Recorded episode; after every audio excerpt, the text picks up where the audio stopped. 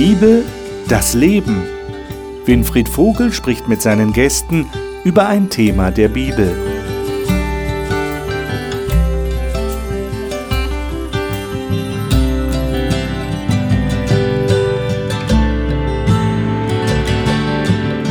Herzlich willkommen, liebe Zuschauer, zu dieser Talkrunde über die Bibel. Wir haben jetzt seit einigen Wochen über die beiden Petrusbriefe im Neuen Testament gesprochen. Und wir haben festgestellt, der Petrus hat ganz wichtige Anliegen gehabt, die er diesen doch noch jungen Christen, wie hieß es am Anfang, Fremdlinge in der Zerstreuung in Kleinasien mitzuteilen hatte.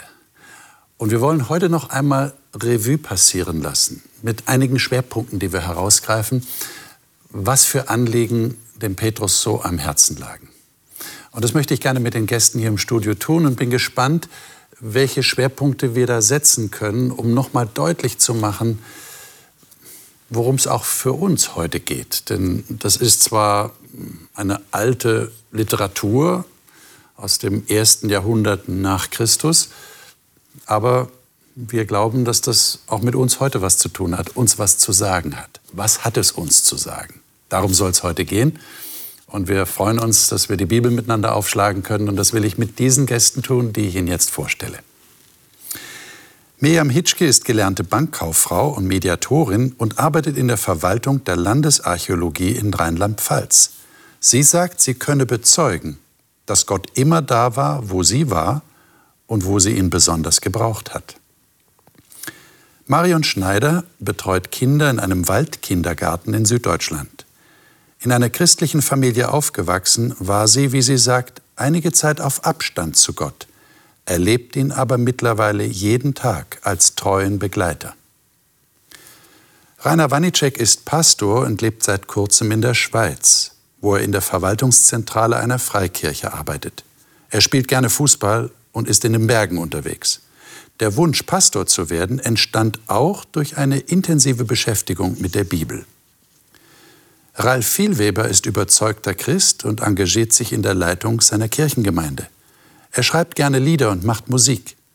Er sagt, dass er die Bibel mit ganz anderen Augen liest, seit er eine echte Beziehung zu Gott gefunden hat. Ich begrüße euch zu dieser, diesem Überblick, den wir nochmal, oder Rückblick, den wir auf die Petrusbriefe haben wollen und lade euch ein, dass wir einen Text aufschlagen um so einen ersten Schwerpunkt herauszunehmen, in 1. Petrus Kapitel 2, Verse 21 bis 25. Und da werden wir gleich sehen, um was für ein Anliegen es sich handelt, äh, was dem Petrus so am Herzen lag. Rainer, darf ich dich bitten, du liest aus der Luther 84, Lutherbibel, mhm, mal diese Verse zu lesen. Denn dazu seid ihr berufen, da auch Christus gelitten hat für euch und euch ein Vorbild hinterlassen, dass ihr sollt nachfolgen seinen Fußtapfen. Er, der keine Sünde getan hat und in dessen Mund sich kein Betrug fand, der nicht widerschmähte, als er geschmäht wurde, nicht drohte, als er litt, er stellt es aber dem anheim, der gerecht richtet, der unsere Sünde selbst hinaufgetragen hat an seinem Leibe auf das Holz, damit wir, der Sünde abgestorben, der Gerechtigkeit leben. Durch seine Wunden seid ihr heil geworden, denn ihr wart wie irrende Schafe. Aber ihr seid nun bekehrt zu dem Hirten und Bischof eurer Seelen. Ähm, ich weiß nicht, ob ihr euch noch erinnern könnt. Also ich kann mich noch erinnern, als ich zur Schule gegangen bin, da gab es immer so im Deutschunterricht, glaube ich, war es, die Aufgabe, äh, einen, einen zusammenfassenden Satz zu finden für etwas, was man gelesen hat miteinander. Äh, die Frage würde ich euch jetzt auch stellen. Äh, wie würdet ihr das, was wir gerade gelesen haben, zusammenfassen mit einem Satz? Worum geht es dem Petrus hier? Mit Christus alles und ohne Christus nichts. Okay. Ah, das wäre eine schöne Überschrift. Aha. Christus unser Vorbild. Vorbild? Inwiefern Vorbild? Worin ist, ist Jesus zum Vorbild geworden? Was sagt er hier? Dahingehend, dass er, egal wie seine Lebensumstände waren und ja. sein Einfluss von außen, er ist immer derselbe geblieben. Ja, er, er ist immer Jesus gewesen, immer der Mitfühlende, immer der Verständnisvolle, der Liebevolle. Jetzt sagen ja manche, naja, das war halt Jesus, der war ja der Sohn Gottes, der konnte das ja. Wie kann der uns Vorbild sein? Also er kann uns schon Vorbild sein, aber wir können dem nacheifern, wir werden das ja nie erreichen. Wir schaffen das ja nicht. Was würdet ihr sagen? Im Prinzip geht das ja noch darüber hinaus, weil er sagt ja, ähm, dass er etwas für uns ans Holz getragen hat, wird hier dieses ähm, mhm. Bild benutzt. Ich habe das früher auch nicht verstanden. Ich habe gedacht, hä? Ja, Jesus ist für mich gestorben, das ist so ein Satz, da bin ich mit aufgewachsen. Aber was das wirklich für mich bedeutet hat, das habe ich erst viel später begriffen. Ähm, wenn ich zum Beispiel in, in Matthäus reinschaue, äh, wo Jesus dieses Wort auch benutzt, ähm, da macht er etwas ganz Praktisches mit den Menschen. Ähm, die Schwiegermutter des Petrus hat Fieber und dann geht er dahin und sagt, ey, komm jetzt, ähm, durch die Kraft Gottes darfst du jetzt wieder gesund sein. Und dann kommen ganz viele Leute und Jesus heilt die alle. Und ähm, er greift ja hier eigentlich einen Text aus, aus Jesaja ähm, Kapitel 53. Mhm. Das ist so ein ganz klassischer Text, ja, ähm, den ich auch kenne, durch seine Wunden seid ihr geheilt. Und als ich das begriffen habe, dass das eigentlich konkret für heute gilt, habe ich gedacht, das ist eigentlich faszinierend. Das ist so begreifbar. Das ist nicht nur irgendeine Theorie, sondern ich kann anfangen zu erwarten, die Dinge, die mich belasten, ob das Sünde ist, äh, irgendwelche Verhaltensweisen, wo ich sage, boah, das äh, mag ich eigentlich loswerden oder auch, ob das auch körperliche Dinge sind. Ich darf anfangen zu glauben, dass Jesus genau dafür gestorben ist, damit sich in meinem Leben was verändert. Und das hat für mich völlig neue Blickrichtungen auch auf diesen Text gegeben, wo ich gesagt habe, boah, da steckt so viel drin das ist weit mehr als irgendeine Theorie, Jesus ist für dich gestorben. Mhm. Also mir hilft das Bild ein Stückchen so aus der ganzen Praxis, wenn es heißt, ähm, es gibt Dinge, die hat Jesus gemacht, die brauche ich nicht machen, die hat er gemacht. Und eine Sache sagt er hier, der hat Fußtapfen gemacht. Mhm. Und meine Aufgabe ist nicht in seinen Schuhen zu laufen, sondern in die Fußtapfen hineinzulaufen. Mhm. Und da habe ich mir so Erinnerung Schnee oder war immer so die Bilder, wo man irgendwo hinterherläuft. Und das entspannt mich an der Stelle. Nicht ich bin derjenige, der das vorne wegmachen muss, sondern da hat einer etwas gemacht. Muss nicht das leisten, das hat er getan, nämlich unsere Sünde aufs Kreuz gebracht, den Jesaja-Text. Aber meine Aufgabe ist jetzt, daraus zu lernen. Und das scheint ja so zu sein. Und da habe ich mich entdeckt, ähm, wenn es da heißt, er widerschmähte nicht, als er geschmäht wurde. Also es ist gar nicht so einfach, wenn andere Leute dich mal so anfahren da nicht Gleiches mit Gleichem zu machen. Aber das ist genau der Punkt. Weil äh, wir, wir entschuldigen uns oft damit zu sagen, ich bin ja nicht Jesus, wie soll ich das denn schaffen? Ja, Aber da traut uns Gott, denke ich, mehr zu, als wir uns selber dann zutrauen. Es ist auch oftmals einfach nur so leicht abgetan mit, das schaffe ich sowieso nicht, ich bin ja nicht mhm. Jesus. Aber er will uns ja dazu befähigen. Also die Fähigkeit, dass wir das schaffen können, liegt ja schon in uns. Jetzt ist nur die Frage, wie lasse ich, wie lasse ich mich formen? Bin ich dann eben in bestimmten Situationen, wenn mich die Wut wieder packt, ähm, dass ich dann sage, wer lässt die Wut denn raus? Das bin doch einzig und allein ich. Schaffe ich es dann nicht auch, auch vielleicht, die dann in mir zu halten und zu sagen, jetzt, jetzt Jesus, jetzt mach mal, jetzt schenk mir mal Kraft. Und hilft euch dann in dem Moment der Gedanke daran, dass Jesus sich anders verhalten hat? Hilft das? Also ich habe das praktisch erlebt. Ich habe eine Situation gehabt, ähm, wo ich was vorbereitet habe, das gebracht und dann haben mich Leute wirklich angegangen und ich habe gemerkt, wie das in mir so der Pegel gestiegen ist. Ich habe gemerkt, ähm, entweder explodierst du gleich oder irgendwas. Und da habe ich nur gesagt, lieber Gott, äh, ich weiß, dass du das in mir machen kannst. Ich habe jetzt keine Geduld. Wenn die jetzt von dir kommt, dann nur wirklich von dir. Und ich brauche das jetzt von dir. Und ich habe wirklich gemerkt, äh, wie eine Ruhe in mich gekommen ist. Und ich gemerkt habe, das bin nicht ich. Und das sind für mich so diese konkreten Situationen, wo ich gesagt habe, Jesus, du bist dafür gestorben, jetzt für meinen Ärger, für meinen Brast. Er hat nicht wieder schmäht. Das hat Jesus auch nicht aus sich rausmachen können. Sondern weil Gott in ihm gelebt hat durch den Heiligen Geist, hat er in Liebe reagieren können, wo jeder normale Mensch gesagt hätte, also das kannst du gar nicht bringen. Ja. Aber ich glaube, an solchen Situationen muss es sich dann erweisen. Lebt Jesus heute noch in mir oder ist das nur eine Theorie? Ne? Ja. Also ich denke ja, dass dem Petrus an der Stelle einfach nur wichtig ist, er sagt, hey, es gibt diesen Moment und er möchte Jesus so wirklich in die Mitte stellen, sagt, mhm. ihr braucht euch nicht im Sinne vergleichen, äh, so wie er muss ich immer werden, sondern er sagt eigentlich, ihr werdet es, wenn ihr, geht doch einfach hinterher, macht das, das wird euch verändern, so wie unsere Kinder vieles von uns getan haben, das haben sie nicht von uns gehört, aber das haben sie einfach gemacht, weil sie das täglich erlebt haben. Und so höre ich den Petrus sagen, hey, letzte Dinge, das ist mir ganz wichtig, denkt dran, da geht's lang. Ich meine, der Petrus war ja wirklich ein Mann der Praxis. Wir, wir, haben ihn ja kennengelernt. In der Bibel kann man ihn kennenlernen durch die Evangelien, durch die Berichte, wie er, wie er mit Jesus gegangen ist. Und er war ja immer so schnell mit dem Reden mhm. und, und äh, da ist er uns auch irgendwo sympathisch. Ja, er war sehr spontan. Er war aber auch sehr praktisch und ich möchte gerne einige Texte mit euch lesen, wo er praktisch wird. Und äh, vielleicht kannst du mal lesen, Marion, äh, 1. Petrus Kapitel 1, Verse 14 bis 17. Und wir lesen dann gleich noch zwei andere äh, kurze Abschnitte hinterher. Und dann schauen wir mal, wie kann man dem gerecht werden, was der Petrus hier ganz praktisch sagt.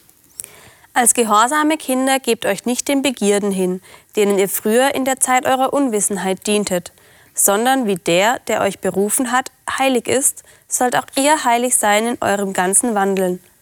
Denn es steht geschrieben, ihr sollt heilig sein, denn ich bin heilig. Und da ihr den als Vater anruft, der ohne Ansehen der Person einen jeden richtet nach seinem Werk, so führt euer Leben, solange ihr hier in der Fremde weilt, in Gottesfurcht. Okay, also der erste Gedanke, passt euch nicht den Begierden an, seid gehorsam, seid heilig, wie Gott heilig ist. Jetzt der nächste ähm, Abschnitt, und zwar im dritten Kapitel, 1. Petrus 3, Verse 8 und 9. Miriam, mhm. kannst du das? Du hast die Hoffnung, die Hoffnung für alle. Für alle ja. Schließlich möchte ich euch allen noch eins sagen. Haltet fest zusammen, nehmt Anteil am Leben des anderen und liebt euch wie Brüder. Seid barmherzig zueinander und haltet nicht so viel von euch selbst. Vergeltet nicht Böses mit Bösen. Bleibt freundlich, auch wenn man euch beleidigt. Denkt und redet Gutes über den anderen, denn ihr wisst ja, wie viel Segen Gott euch zugedacht hat. Mhm. Und dann lesen wir noch Kapitel 4, Verse 7 bis 9, drei Verse.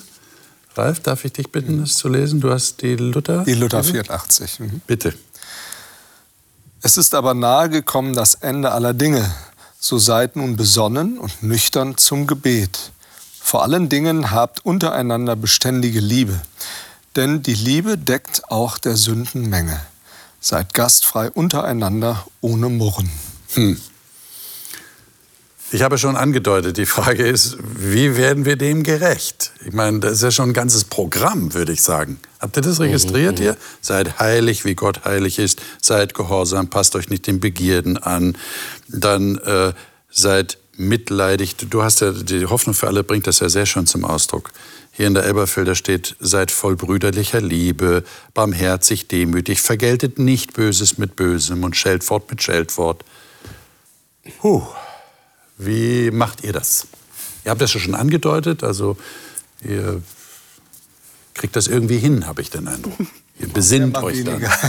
Ist das so? Das kommt auf die Tagesform, glaube ich, drauf an. Das kommt auf die Tagesform an. Okay. Also es gibt Tage, da habe ich morgens meine stille Zeit, da bin ich gut mit Gott in Verbindung. Und ich glaube, auch durch die Verbindung kommt das Ganze. Also wenn ich gedanklich immer wieder zwischendrin, wenn ich gerade auch denkst so, oh Kind, was machst du jetzt? Also es gibt ja durchaus Kinder, die viel Quatsch machen. Ähm, da denkt man, wie kommst du jetzt auf die Idee? Und dann ist man manchmal dazu geneigt, übers Ziel hinauszuschießen. Und wenn man dann einfach kurz den Gedanken nach oben hat, so, oh Gott, bitte hilf mir jetzt, dann bleibt die Verbindung nach oben da. Und sobald die Verbindung nach oben da ist, ist es nicht mehr so schwierig, alles oder einiges zu machen. Ganz alles wird vermutlich nicht gehen, weil ich bin immer noch ein Ich habe immer noch meine Macken. Okay. Das heißt auch einfach ein Bewusstsein dafür schaffen, achtsam zu leben. Wie rede ich? Wie gehe ich mit Menschen um? Ähm, natürlich mache ich da Unterschiede. Mit dem einen kann ich besser, mit dem anderen kann ich weniger gut. Mit manchen funktioniert es vielleicht gar nicht, dann gehe ich dann aus dem Weg. Und äh, dann, dann spricht Gott vielleicht zu mir und sagt mir irgendwas, höre ich dann, gehe ich dann nach, mache ich dann das, was er will oder eben nicht.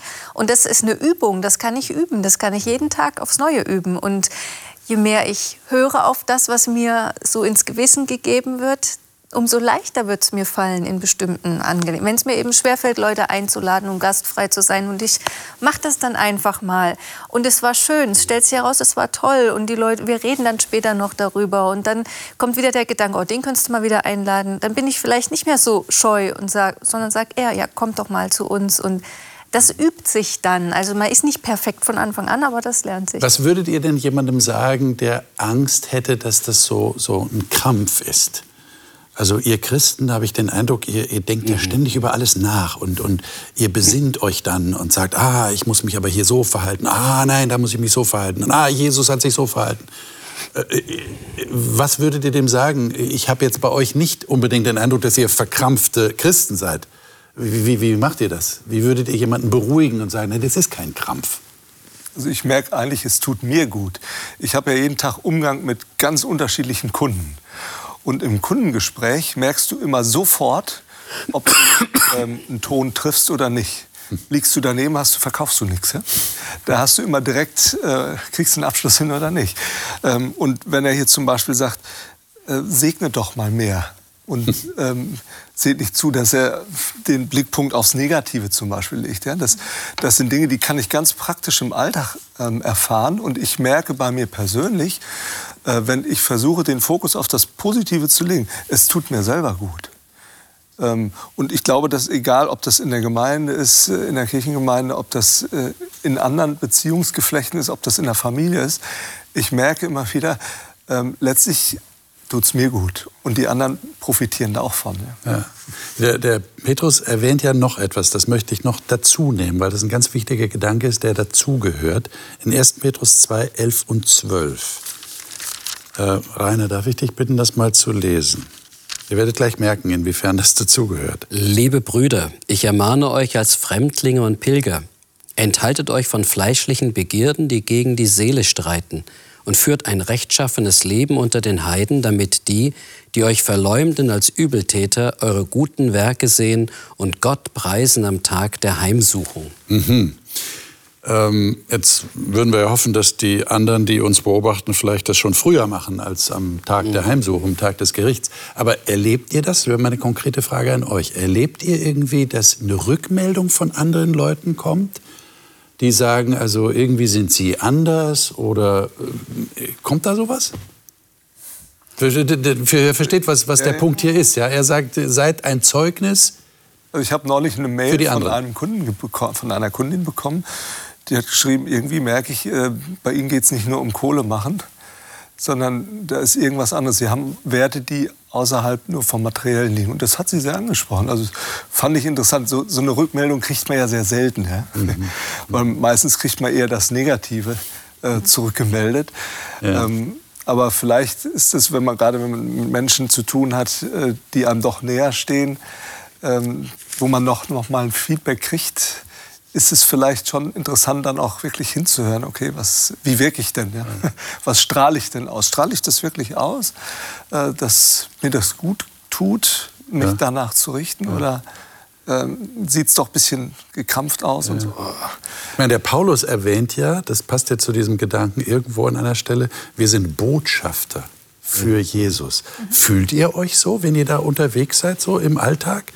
Äh, also ich also ich gehöre ja zu Jesus und äh, deshalb sollte ich mich jetzt so und so verhalten. Ge geht euch das so? Habt ihr diesen Gedanken im Kopf oder ist euch das so in Fleisch und Blut übergegangen, dass ihr da gar nicht mehr drüber nachdenkt? Also mein Bestreben ist es schon, dass, man in, dass ich in gewissen Verhaltensweisen oder überhaupt ähm, mir gute Gewohnheiten einfach auch zu eigen mache. Mhm. Ja, und mich mehr auf das Positive konzentriere als, als auf das Negative.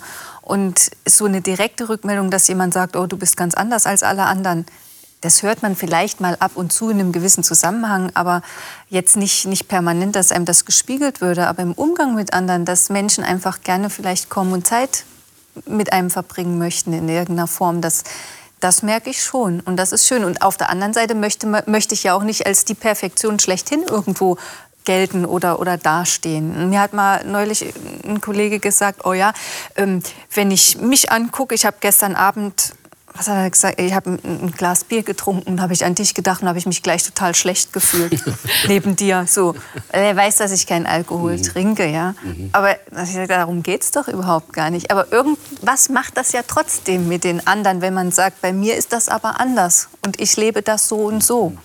Also Leute beobachten schon, ja, ohne dass wir viele Worte machen. Und die beobachten Dinge, von denen man selber ja. meint, das, das, das, ist für uns normal, das ist selbstverständlich. Ja, mich würde ja auch interessieren, wie es euch geht überhaupt mit Menschen grundsätzlich. Äh, denn ich lese so beim Petrus, naja, also wenn ihr mit Jesus lebt, dann, ich bringe es mal mit meinen Worten zum Ausdruck, dann habt ihr auch einen anderen Bezug zum Menschen. Dann, dann, dann, dann ordnet ihr Menschen anders ein. Er spricht von brüderlicher Liebe. wenn wir es jetzt aufs weibliche Geschlecht erweitern, würde sagen geschwisterliche Liebe. Ja? Äh, merkt ihr das irgendwie oder würdet ihr sagen, nee, mich nerven die anderen Menschen nach wie vor, so wie vorher auch? Ja, das gibt's durch. Du lachst. Ja, ich bin eigentlich kein, äh, also ich kann mir nicht vorstellen, dass andere Menschen einen per se nerven. Also ich bin Okay. durch meinen Beruf relativ sozial eingestellt und Mhm. äh, habe relativ schnell Zugang zu anderen Menschen. Ähm, und halte, also mir macht es auch Spaß, mit anderen Menschen in Kontakt zu treten. Und dann ist mir e- vom Prinzip her egal, ob die jetzt christlich orientiert sind, ob die. Atheisten sind, ob sie sonst irgendwie was sind. Ähm, ja, das ist vom Prinzip her erstmal egal, weil ich weiß nicht, ob das ins Blut übergegangene Bewusstsein ist, dass es alles Kinder Gottes sind. Mhm. Aber Aber du würdest sagen, grundsätzlich fällt, fällt dir das nicht so schwer. nee. Äh, mag ja Leute geben, denen es anders geht, ja? die, die da Mühe haben. Ja, auch, auch unter Christen und unter unter uns Christen. Christen, gibt es verschiedene Charaktere Ja, und ja, jeder ja, ist eben. anders. Und der eine, der sucht die Nähe und die Gemeinschaft zu anderen, weil er das einfach braucht. Und der nächste, der ist lieber für sich allein und mag da gar nicht so viel Kontakt zu anderen haben. Das ist ja auch charakterabhängig.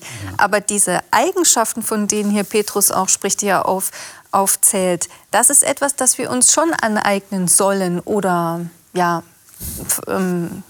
also ich will es als gute Gewohnheit bezeichnen, die wir uns aneignen sollen und die zu Gott, nein, zu denen uns Gott befähigen möchte. Ja? Nicht habgierig zu sein, liebevoll miteinander umzugehen, Ja, ja, ja. weil da müssen wir an uns arbeiten.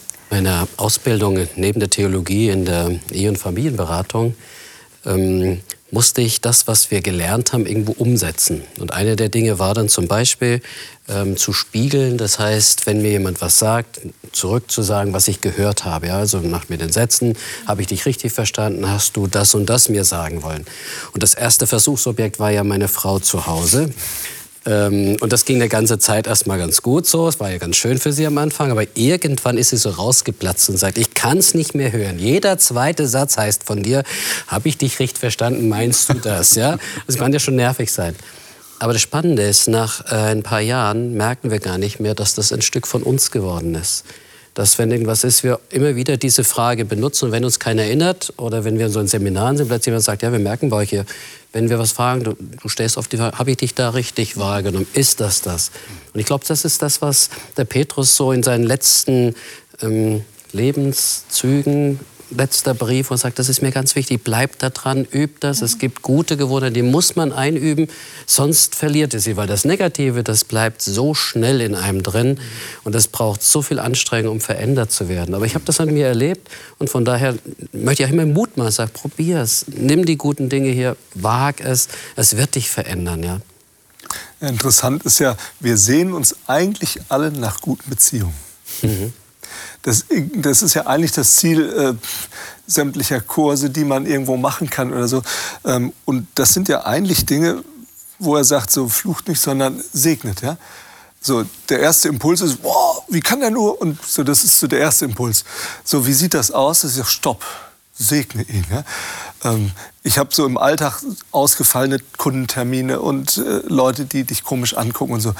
Ähm, ich habe es mir mittlerweile zum Sport gemacht, dass ich gesagt habe, hey, ich, ich möchte eigentlich nicht hier weggehen, ohne dass sie sagen, ey, das war toll, dass der heute da war. Ja? Ähm, weil ich merke, das, das tut dem Gegenüber gut und äh, mir auch. Und eigentlich ist es das, was Leben Stück auch lebenswert macht, wenn wir gute Beziehungen leben. Wenn das nicht ist, äh, das kannst du mit nichts aufwiegen. Das kannst du auch nicht kaufen. Konflikte sind ja auch anstrengend. Ja, Also normalerweise würde ich sagen, sehnen wir uns nicht danach, Konflikte zu haben. Äh, obwohl Krisen können natürlich auch wieder eine Chance bieten, dass ich gestärkt daraus hervorgehe. Aber wir suchen sie ja nicht direkt. Ja. Also Ja, da hast du schon recht. Wir sind schon irgendwo harmoniebedürftig und möchten gerne ein gutes Verhältnis zu anderen Leuten haben. Ja. stimmt Ständig Fall. Konflikten leben, das wäre auch ein Chaos. Ja. Ja, ja, ja. Da ist schon eine Herausforderung. Ja. Jetzt sagt der Petrus ja, habt ihr das äh, noch im, im Gedächtnis, vor allen Dingen aber habt untereinander eine anhaltende Liebe. Ähm, Miriam, wie steht's denn da bei dir? Das ist Sag 1. mal. Petrus 4, Vers 8. Da bin ich jetzt ganz woanders. Ja, kein Problem. 1. Ja, Petrus 4, Vers 8. Fragst du nach dem Text oder nach Ich frage nach dem Ja, Text. Ich frage steht nach ja. dem Text. Äh, Vor allem aber lasst nicht nach, einander zu lieben, denn die Liebe deckt viele Sünden zu. Okay. So steht es bei mir. Hm. Ähm, funktioniert das? Wie erlebt ihr das? Ralf, du bist nicht sicher? ja, das ist. Ähm, auf der einen Seite könnte man sagen, okay, Schwamm drüber, alles gut. Ja? Aber ich glaube nicht, dass Jesus das meint. Ähm, mir bekommt da so diese Begebenheit von Jesus und der Sünderin. Ja? Mhm. Ähm, was macht Jesus? Er vertuscht das ja nicht mhm. und sagt, na ja, ist nicht so schlimm oder äh, Schwamm drüber, sondern eigentlich stellt er sich schützend vor die Sünderin gegen die Angriffe der anderen und sagt, stopp. Mhm. Ähm, und er sagt dann auch nicht, also das Gesetz sagt steinigen, ich sage jetzt was ganz anderes, sondern er sagt, okay, wenn die alle weg sind, ähm, verurteile ich dich nicht. Es geht häufig so um dieses Verurteilen. Und dann sagt er einen interessanten Satz, er sagt, okay, dann geh hin und sündige nicht mehr. Mhm. Und das ist eigentlich etwas, was immer nach vorne gerichtet ist, was positiv ist. Und ich glaube, dass das so auch damit gemeint ist. Da wird schon etwas zugedeckt. Es wird nicht einfach mh, hm, ja, es ist nicht so schlimm, äh, Sünde ist schlimm, aber ich möchte dir den Ausweg zeigen. Das ist eigentlich das Anliegen Jesu und das sehe ich in seinem Leben und das sehe ich auch bei mir in meinem Leben, dass ja, er mir immer wieder Hoffnung gibt und sagt, hey, bleib nicht bei dieser Sünde kleben, sondern ich möchte eigentlich, da sind wir wieder bei dem Anfangstext, ich habe das längst besiegt. Mhm. Der Sieg ist ja in der Tasche. Was heißt das in dem Moment, dass Jesus dafür gestorben ist? Das heißt eigentlich, Preis ist bezahlt, ich kann neu anfangen.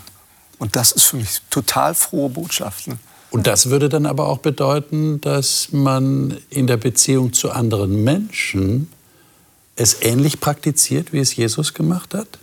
Ja, wenn, wenn ich so den Satz so sehe, Liebe bedeckt eine Menge von Sünden. Das heißt, wenn ich den anderen liebe, dann gehe ich auch anders mit seinen Fehlern und seinen Unzulänglichkeiten um? Wenn, wenn ich den anderen liebe oder, oder Mitgefühl zeige, ja, ja, ja. vielleicht mal, mal so ausgedrückt, dann und wenn mir diese Liebe oder dieses Mitgefühl einfach mehr ist als mein Ärger über das, was er vielleicht falsch gemacht hat, dann hat das ja eine positive Wirkung am Ende unterm Strich.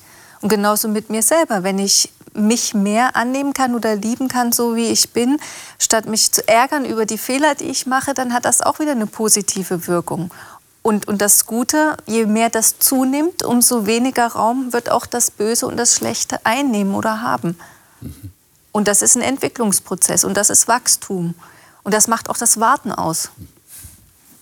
Der Petrus erwähnt ja noch etwas hier, das in Vers 7, den haben wir auch gelesen. Seid nun besonnen und seid nüchtern zum Gebet. Ähm, Könnt ihr euch vorstellen, was der Petrus damit meint? Ich muss besonnen und nüchtern zum Gebet sein? Sie hatte gerade den Text auf den Lippen, bevor du ihn gerade zitiert ja. hast, weil für mich ist spannend, der Petrus sagt ja, es ist das Ende gekommen, nahe ja. gekommen, das Ende aller ja. Dinge. Genau. Das kann man ja auch auf ihn beziehen. Jetzt ist für ihn auch, er merkt, jetzt ist so ein Punkt da, aber er sagt, alle Entwicklung sehe ich so nach vorne, wird sich so und so zuspitzen. Und dann neigen wir ja manchmal zu Panik. Oder wir neigen, jetzt, jetzt müssen wir schnell noch das, jetzt muss unbedingt das noch losgemacht werden. Ähm, erinnert mich daran, als meine Großmutter starb, hat mir mein Vater erzählt, hat sie nochmal ihre Kinder zusammengeholt, die standen um ihr Bett herum. Und dann war ihr letzter Satz an ihre Kinder, sie sagte, ähm, lebt so, dass ich euch wiedersehe. Und dieser Satz, auf der einen Seite ist er so wohltuend, weil er einfach nicht, nicht gleich alles vorgibt, wie man macht.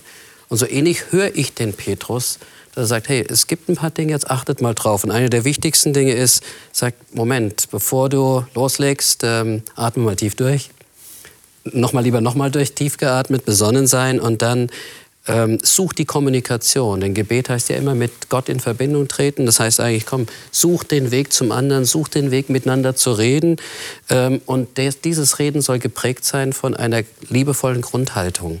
Und wenn ich weiß, jemand mag mich, und schätzt mich, gehe ich, rede ich anders über Konflikte, als wenn ich von vornherein weiß, ob der stellt mich in Frage, ob ich überhaupt.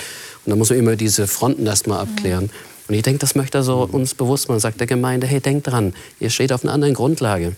Ich finde es interessant, dass du vom Durchatmen redest, weil es gibt ja auch, irgendjemand hat mal gesagt, äh, das Gebet ist das Atmen der Seele. Mhm. Ja? Also diese Verbindung zu suchen. Äh, und ich weiß nicht, wie es euch da geht. Es ist ja immer so unter Christen so die Rede, es ist ein Kampf. Ja, also, mhm. Also ich habe noch niemanden getroffen, der gesagt hat, also für mich ist das kein Problem, ich, ich bete mehr als genug. oh, ja. also ich höre eher Christen sagen, ja, könnte noch besser werden, könnte noch mehr werden. Mhm. Ähm, aber ich finde es interessant, dass Petrus sagt, seid besonnen und nüchtern. Ja? Also besinnt euch darauf und, und nehmt erstmal die Verbindung mit Gott auf. Jetzt ist es ja so, im, im, in der Gemeinschaft von gläubigen Menschen, ja, so könnte man ja Kirche auch bezeichnen, äh, soll man sich ja gegenseitig helfen. Ja? Mhm. Äh, so zu leben, wie der Petrus das hier beschreibt. Äh, wie kann man sich dann da helfen? Ich meine, wir gehen doch nicht zu jemand anders hin und sagen, ich glaube, du brauchst noch ein bisschen Nachholbedarf, was die Liebe betrifft. kann ich dir irgendwie helfen? Das machen wir doch nicht, oder? Das wäre ein interessanter wie, Ansatz. ein interessanter Ansatz. Aber wie, wie, wie geht denn das praktisch? Wie helfen wir uns denn einander? Lesen wir uns den Bibeltext vor? Tendenziell mehr so, dass man in Situationen, wo irgendjemand gerade aufgebracht ist, dass man hingeht. Also je, je, besser man die Person kennt, desto besser kennt man auch die ja. Art und Weise, wie die Person tickt. Ja. Und ähm, bei meiner Mama ist zum Beispiel so, wenn, wenn ich merke, so, oh, ihr Stresslevel steigt, ihre Stimme hebt sich so ein bisschen, dann weiß ich, okay, gut, ich gehe mal hin und sage, Mama, ist alles in Ordnung, wir schaffen das, was gibt es noch zu tun, kann ich dir helfen, kann ich dir was abnehmen? Und ein Stück weit auch, denk dran, ist alles in Ordnung, wir kriegen das hin, wir sind alle da, äh, kein, wir brauchen nicht unbedingt den Stress und ja, einfach so ein Stück weit das Erinnern daran hilft manchmal auch schon runterzukommen. Es gibt andere, wenn ich das machen würde, wären sie erst recht auf der Palme. Müsste man halt dann entsprechend gucken, aber... Muss man differenzieren. Genau. Okay. Ich habe mal ganz liebevollen Art erlebt, als ich als junger Pastor begonnen habe in meinem Kirchenbereich. Ja. Ähm, ja, so mit meinem sanguinischen Temperament, so begeisterte Dinge. Habe vielleicht auch das eine oder andere gemacht, was jemanden ein Stück gestört hat oder vielleicht sogar verletzt hat. Eines Tages kamen diese älteren Menschen auf mich zu und haben gesagt, du, wir haben dir mal eine Frage an dich. Du bist doch Student, beziehungsweise nicht, hast gerade angefangen, du lebst alleine für dich. Ähm, wir könnten uns vorstellen, dich mal so einmal in der Woche zum Essen einzuladen bei uns. Ja, dann, du musst nur kommen, du isst mit uns, dann kannst du gehen. Ja, du, also wirklich, wir wollen dir helfen. Du hast das nicht viel Zeit zum Essen machen. Also komm, fand ich übrigens eine tolle Idee, heute in Kirchengemeinden Studenten zu unterstützen, Essen machen, weil sie sagt, wir sind zu zweiten, ob jetzt für einen dritten mitkochen, nicht so tragisch. Dann habe ich das gemacht. Und das Spannende war, während dieser Zeit, ich kam dann wirklich regelmäßig, immer jede Woche einmal, haben die mir gesagt, komm, ist einfach, isst mit uns, kannst gehen. Dann haben die mir ab und zu mal Dinge erzählt, so nebenbei. Es hat auch übrigens ähm, da, wo du darüber gesprochen hast, das hat uns dann schon nachdenklich gemacht und wir haben uns gedacht, und plötzlich merke ich, da ist ein Wohlwollen da, aber die haben mir auch schon Dinge gesagt, wo ich gemerkt habe, aha, ich finde es schön, dass wir beim Essen miteinander so reden konnten und dass sie mir das nicht am Ausgang von der Kirchentür gesagt haben. Ich sagte, also wie kannst du nur? Das das fand ich einen Weg, wo ich gedacht habe, Hochachtung. Mhm. Und plötzlich habe ich die Menschen auch mit anderen Augen angesehen. Dachte, ich wünsche mir, dass ich so mit anderen Menschen umgehe. Mhm. Nicht so, ich knall, hinknall, sondern einen Weg suche, wie ich es ihnen möglich mache, eine Veränderung wirklich mhm. angehen zu können. Das ist toll, sowas zu erleben. Wie, wie, wie geht es euch damit? Hab, habt ihr auch innerlich den Impuls, ich möchte jetzt den anderen irgendwie helfen? Oder sagt ihr, nee, also wir haben ja manchmal so die Einstellung, jeder ist so sein, seines eigenes Glückes Schmied und jeder muss schauen, wie er klarkommt. Und es geht mich auch nichts an. Nicht? Also äh, doch, das kenne ich schon. Es gibt viele und ich neige auch oft dazu, so ein Helfersyndrom auszubilden. Nicht immer. Und manches kriegt man ja auch nicht mit. Aber da, wo man konkret eine Not sieht oder mitbekommt, da kann man schon was machen. Oder zumindest äh, Leute mobilisieren, die dann vielleicht helfen können oder vermitteln oder was auch immer, ein offenes Ohr haben. Ich finde es schön, was Petrus, wie er das hier formuliert. Egal jetzt mal welche Übersetzung. Aber er sagt nicht, wie wir nicht sein sollen und wie wir es nicht tun sollen, sondern er sagt, wie wir es tun sollen. Mhm. Und wir sagen uns oft untereinander, egal in welcher Beziehung, hör jetzt mal auf mit dem und mach das mal nicht so. Und das ist doch schlecht, wie du das machst und wir werten das gleich ab. Statt zu sagen, du schaffst das. Oder einander Mut zu machen und sagen, mhm. sei doch freundlich. Statt zu sagen, jetzt red doch nicht immer so, so mhm. derb daher. Ja, und, und das finde ich, das, das ist vorbildlich für mich. Und das kann ich auch ganz konkret mitnehmen für mich und sagen, da wo ich oft meckere, wo ich vielleicht auch mit meinen Kindern einfach ungeduldig bin und viel meckere, dass ich dann sage, ja, dann lieber was Positives sagen. Sagen, das hast du toll gemacht und ich glaube daran, dass du das schaffst. Also ich glaube, das ist ein ganz wichtiger Schwerpunkt, den wir, denke ich, richtig erkannt haben in den beiden Petrusbriefen, dass es dem Petrus darum geht, wie leben wir denn in dieser Welt unter den Menschen, auch vor allem unter den Menschen, die Jesus nicht so kennen, wie wir ihn kennen. Jetzt hat er noch einen Schwerpunkt, den würde ich gerne noch mit euch besprechen. Und zwar in 2. Petrus Kapitel 1 und dort die Verse 19 bis 21. 2. Petrus 1, 19 bis 21. Äh, ich glaube, das würde ich gerne mal nach der Hoffnung mhm. für alle hören. Miriam, sei doch so gut. Umso fester verlassen wir uns jetzt auf das, was Gott durch seine Propheten zugesagt hat. Auch ihr tut gut daran, wenn ihr darauf hört. Denn Gottes Zusagen sind wie ein Licht, das in der Dunkelheit leuchtet und Klarheit schenkt, bis es endgültig Tag wird und der aufgehende Morgenstern Licht in unsere Herzen bringt. Doch eins dürft ihr dabei nicht vergessen. Kein Mensch kann jemals die prophetischen Worte der Heiligen Schrift aus eigenem Wissen deuten. Denn niemals haben sich die Propheten selbst ausgedacht, was sie verkündigten. Immer war es der Heilige Geist, der sie beauftragte und dazu trieb, das auszusprechen, was Gott ihnen eingab. Meine simple Frage ist, warum ist das dem Petrus so wichtig, darauf hinzuweisen, auf die Worte der Propheten? Was, was ist da sein Anliegen? Wenn man so diesen jüdischen Hintergrund sieht, aus dem er ja kommt ja. und in äh, dem er sich zunächst auch bewegt hat, ähm, dann bedeutet das ja, dass sie auf, auf den Messias warten. Ich war jetzt in der Synagoge mal gewesen zum Sabbatanfang, war sehr interessant. Aber da habe ich gemerkt, die warten immer noch. Mhm. Und äh, das ist vielleicht etwas, wo Petrus sagt, Mensch, mach die Augen auf. In den Propheten steht es eigentlich drin. Ihr könnt das sehen, dass dieser verheißene Messias da war. Ihr habt ihn zwar nicht gesehen, aber das kann etwas in eurem Herzen aufgehen lassen. Das ist wie so ein, hey, mir geht ein Licht auf. Ja? Das äh, bringt er hier. Das ist dieses, ähm, der Morgenstern geht auf in euren Herzen. Der Petrus hat das erlebt. Ähm, wenn man so die, die Geschichte des Petrus sieht, bis der dahinter gekommen ist, Jesus ist wirklich der verheißene Messias. Und der bewegt in meinem Leben etwas. Ich glaube, das ist auch für die jüdische Welt damals äh, schon revolutionär gewesen. Und deswegen sind die auch immer wieder angeeckt. Ich meine, viele ähm, Apostel sind keines natürlichen Todes gestorben. Und das ist heute genauso, dass wir sehen können, dieser Jesus, der lebt heute noch. Das ist genau die gleiche Kraft, die Jesus von den Toten auferweckt hat, die uns zur Verfügung steht. Und das so mit dem Leben zu verknüpfen, mit diesen ganzen Dingen, die wir gerade besprochen haben, das, können uns, das kann uns das prophetische Wort als Sicherheit geben, das ist wirklich so. Okay. Das ist nicht irgendwas, was wir uns ausdenken. Also du würdest sagen, dass da, oder, oder ihr, dass euch das wirklich Sicherheit gibt, zu wissen auch, dass diese Verbindung da ist. Also das ist nicht nur die Propheten, wird extra darauf hingewiesen, die haben das nicht aus sich heraus geredet, sondern das ist die direkte Linie zu Gott, die direkte Verbindung zu Gott. Gott hat ihnen das eingegeben. Und dieses Wort, was wir von den Propheten haben, so höre ich den Petrus sagen, das überdauert auch mich. Mhm. Ähm, denn er sagt ja, irgendwann kommt jetzt mein Abscheiden, das ist ziemlich nah, ich weiß nicht, wie es weitergeht. Und woran hält man sich dann? So die letzten Überlieferungen von irgendwoher? Und dann sagt er, nee, denk dran. Dieses Wort, damals war ja hauptsächlich Altes Testament, vielleicht schon die ersten Berichte von Jesus. Aber Jesus selbst hat ja den Jüngern, als er auferstanden ist, aus dem prophetischen Wort erklärt, was es mit ihm auf sich hat und wo wir hingehen sollen. Deswegen sagt er so quasi, da haltet euch dran fest.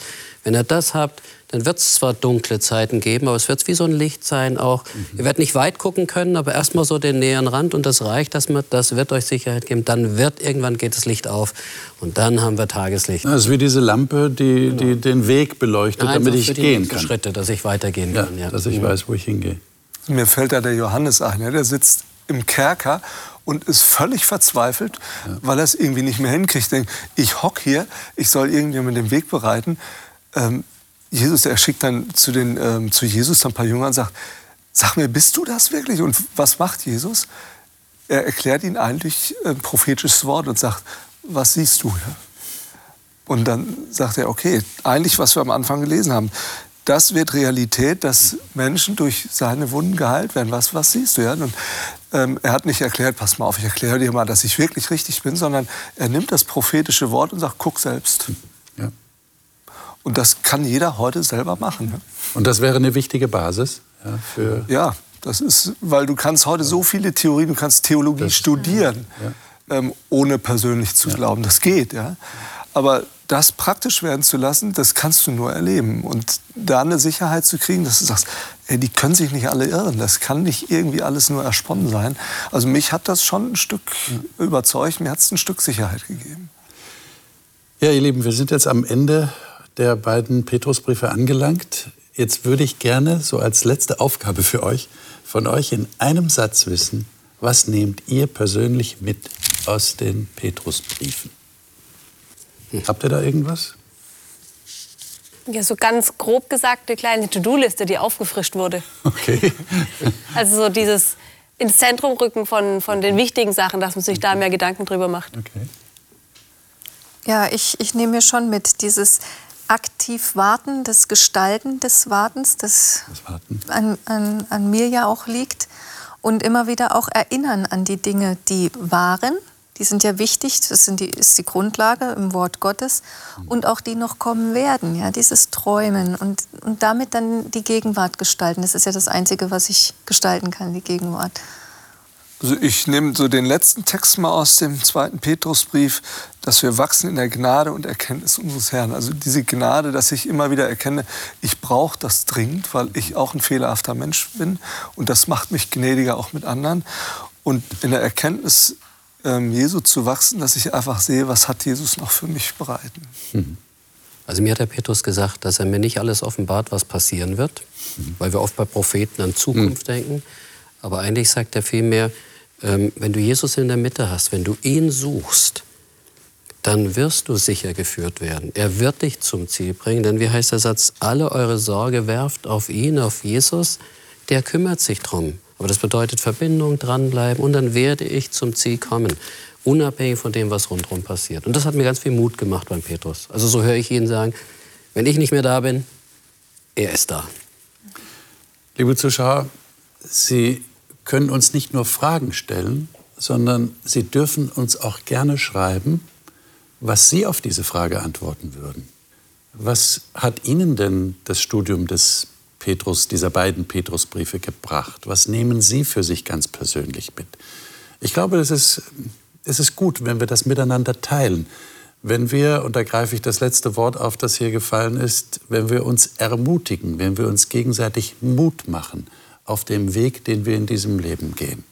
Wir wünschen Ihnen diesen Mut. Und wie gesagt, schreiben Sie uns. Wir freuen uns über jede Meldung von Ihnen. Damit schließen wir das Studium der Petrusbriefe ab, jetzt endgültig. Und die nächste Woche, da sind wir natürlich wieder hier zusammen im Studio mit neuen Gästen und werden über den Paulus reden. Der Paulus hat ja viele Briefe geschrieben, die im Neuen Testament erhalten sind. Und wir werden über das Evangelium im Galaterbrief sprechen. Und die nächste Woche werden wir uns, ähnlich wie wir es bei Petrus gemacht haben, erstmal über den Paulus, über ihn als Person Gedanken machen. Er ist ja vom Saulus zum Paulus geworden, so eine, so eine 180-Grad-Wende. Ganz spannende Angelegenheit. Was lernen wir über den Paulus und was lernen wir vor allem über das, was er gedacht hat? im Galaterbrief. Sollten Sie auf keinen Fall verfassen. Wir freuen uns, wenn Sie dann nächste Woche wieder dabei sind. Ich werde wieder hier sein mit Gästen hier im Studio. Alles Gute Ihnen, Gottes Segen für Sie persönlich.